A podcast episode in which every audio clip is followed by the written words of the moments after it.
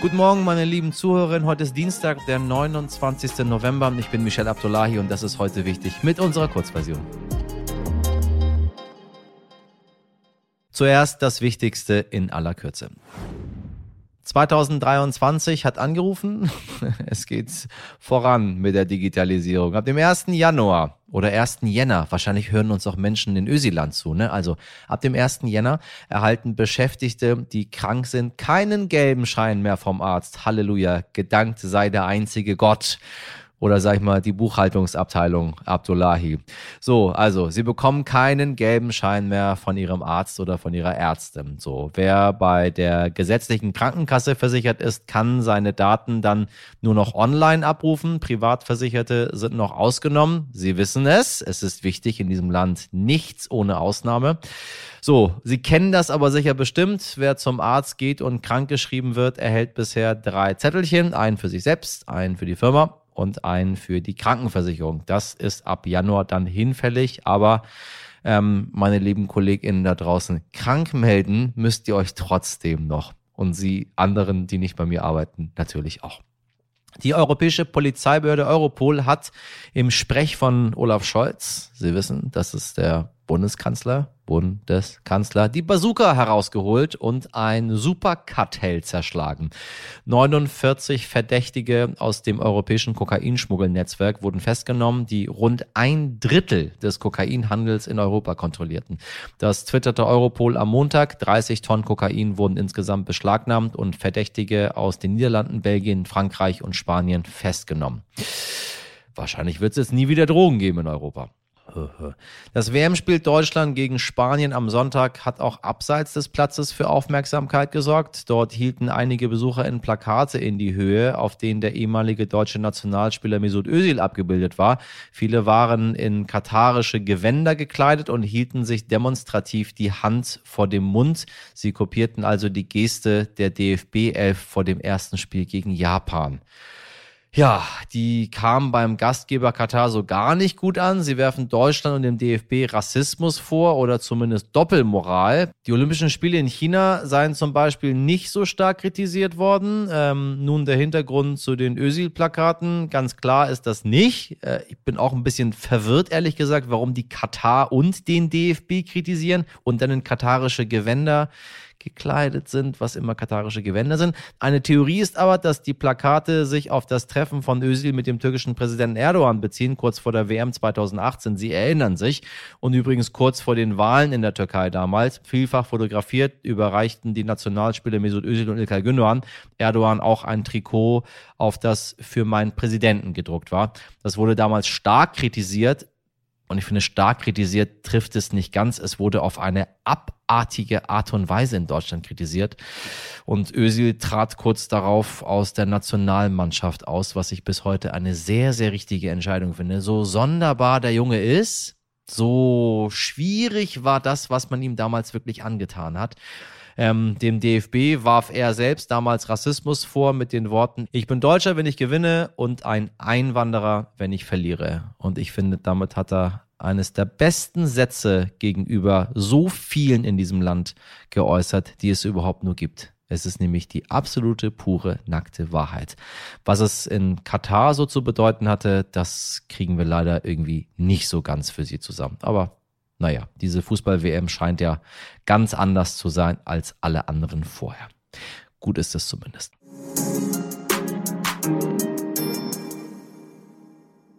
In unserer Folge 375 haben wir schon einmal das System Waldorfschule beleuchtet, zusammen mit dem Bildungsjournalisten Ben Freiwald von den Krautreportern. Nun hat Ben nachgelegt. Seine Recherchen hat auch das ZDF-Magazin Royal von Jan Böhmermann aufgegriffen.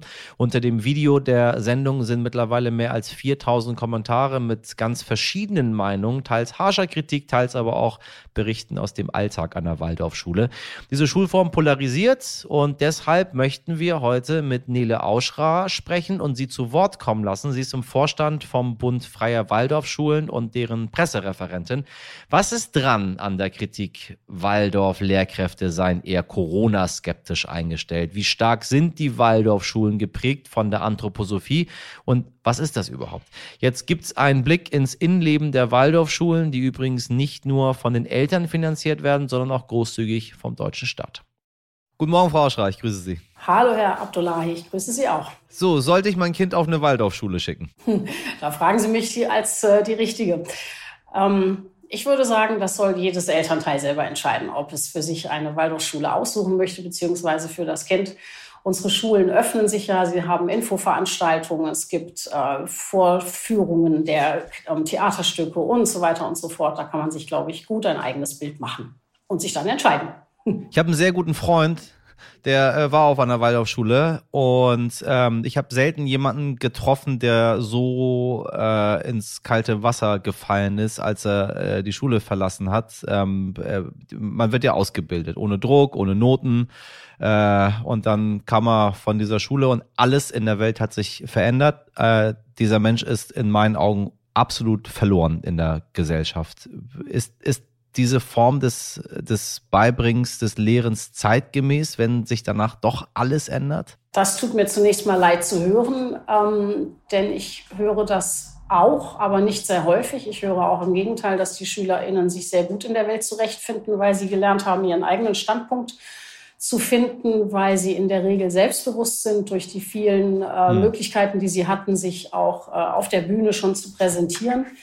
Und ähm, es mag sein, dass diese Ellenbogengesellschaft in der Schule erstmal fehlt, aber eigentlich sollten sie genügend Rüstzeug mitbekommen mit, äh, bekommen haben. Und insofern finde ich die Ausbildung durchaus zeitgemäß. Und ich denke, das, was die Waldorf-Schüler und Waldorf-Schülerinnen, mit denen ich aktuell so zu tun habe, was die ähm, präsentieren für ein Selbstbewusstsein, das spricht dafür. Was können denn staatliche Schulen von den Waldorf-Schulen lernen? Ich glaube, Sie könnten lernen, neben diesen Fächern, deren Noten so wichtig sind für die Abschlüsse, doch auch noch ein bisschen was rechts und links anzubieten, ähm, wie zum Beispiel künstlerische und musische Fächer. Ich glaube, viele dieser ähm, Themen sind auch schon aufgegriffen in staatlichen Schulen. Da müssen wir uns ja nichts vormachen, das ist klar. Ähm, ich glaube nur, dass die Waldorfschulen sich etwas mehr Zeit nehmen, die ähm, SchülerInnen zu ihrer eigenen Entwicklung zu führen. Also, dass sie zum Beispiel zwölf Jahre gemeinsam äh, auf einer Schule sind, nicht sitzen bleiben können, also die Gelegenheit haben, vielleicht auch Qualitäten, die für die Abschlüsse notwendig sind, erst in der äh, siebten, achten Klasse zu entfalten. Da, ist, da segregiert, glaube ich, das staatliche Schulsystem viel zu früh. Also was ich auf jeden Fall von mir selber erzählen kann, ist, dass äh, wir waren von der ersten bis zur 13. Klasse, äh, aber wir haben es selber gemacht, äh, auf quasi äh, einer Schule oder zusammen, Grundschule und dann Gesamtschule. Mhm. Und das hat sehr gut getan. Also ich sehe das bis heute noch, dass das etwas ganz, ganz Besonderes ist, äh, wie der Zusammenhalt bei uns unter den Freunden ist, weil wir einfach so lange miteinander waren in so einer prägenden Zeit. Ähm, Nu ist aber die Waldorfschule immer so ein bisschen so eine Blackbox und die Leute gehen damit ja teilweise entweder kritisch um oder man weiß nicht so genau, worum es geht und dann muss man sich irgendwie immer anhören, was ich stelle Ihnen, werde Ihnen niemals die Frage stellen, ob man da seinen Namen tanzen muss oder nicht, weil ich weiß, dass das äh, also da stellt man sich auch glaube ich ganz anders vor, als es dann letztendlich ist. Aber so ein, so ein Begriff, der immer wieder mit reinkommt, ist, ist die Anthroposophie, ähm, wo man irgendwie auch nicht so genau weiß, was das für eine Weltanschauung ist und was ist. Dann kommt noch Herr Steiner dazu, ähm, der äh, gute Sachen gesagt hat, aber auch äh, kritische Sachen gesagt hat, wie Rassenlehre hm. und weiß ich nicht, SchülerInnen werden anhand der Kopfform in Temperamente eingeteilt und so weiter. Und dann denkt man sich so, hm, was hat das damit auf sich? Wie gehen Sie denn damit um? Ich nehme an, dass Sie das auch permanent hören. Ja, ich würde ganz gerne auf diesen Begriff der Blackbox ähm, zunächst eingehen, weil ich das nicht ganz nachvollziehen kann. Also zum einen ähm, gibt es ähm, einen Rahmenlehrplan der Waldorfschulen, der wird ähm, kontinuierlich auch überarbeitet und publiziert. Den kann man sich äh, als PDF kaufen, kann man sonst wie erstehen. Der ist übrigens auch Voraussetzung dafür, dass eine Schule als Waldorfschule genehmigt wird in den meisten Bundesländern. Also dieser Rahmenlehrplan ist ganz äh, offensichtlich und auch sehr in die Tiefe gehend. Also es ist wirklich ein dickes Werk. Dann, wie ich ja schon sagte, die Schulen öffnen sich ähm, für Infoveranstaltungen etc.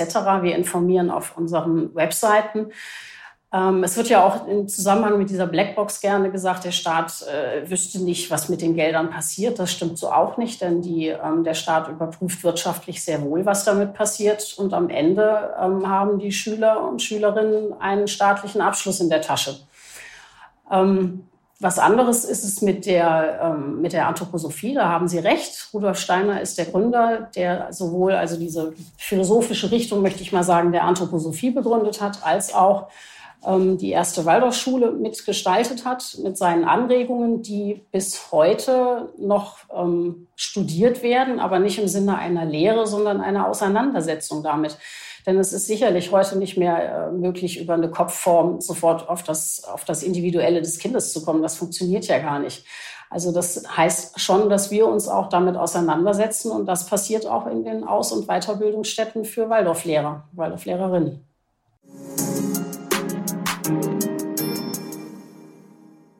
Das war es mit heute wichtig an diesem Dienstag. Das ganze Interview mit der Pressereferentin des Bundes für freie Waldorfschulen, Nele Auschra, hören Sie in unserer Vollversion. Also klicken Sie da gerne mal ruf. Die ist übrigens auch in der neuen RTL Plus Musik App abrufbar. Da können Sie auch den einen oder anderen neuen Podcast entdecken. Heute wichtig at stern.de ist die Adresse für Ihre Anregung, Kritik oder auch Lob. Wir freuen uns über jede E-Mail. Und falls Sie noch etwas Zeit finden, dann würden wir uns freuen, wenn Sie bei unserer Umfrage mitmachen würden. Das geht fix und Sie helfen uns damit ein bisschen besser zu werden. Podcast-umfrage.de slash news. Haben Sie einen schönen Dienstag, machen Sie was draus. Bis morgen, Ihr Michel Abdullahi.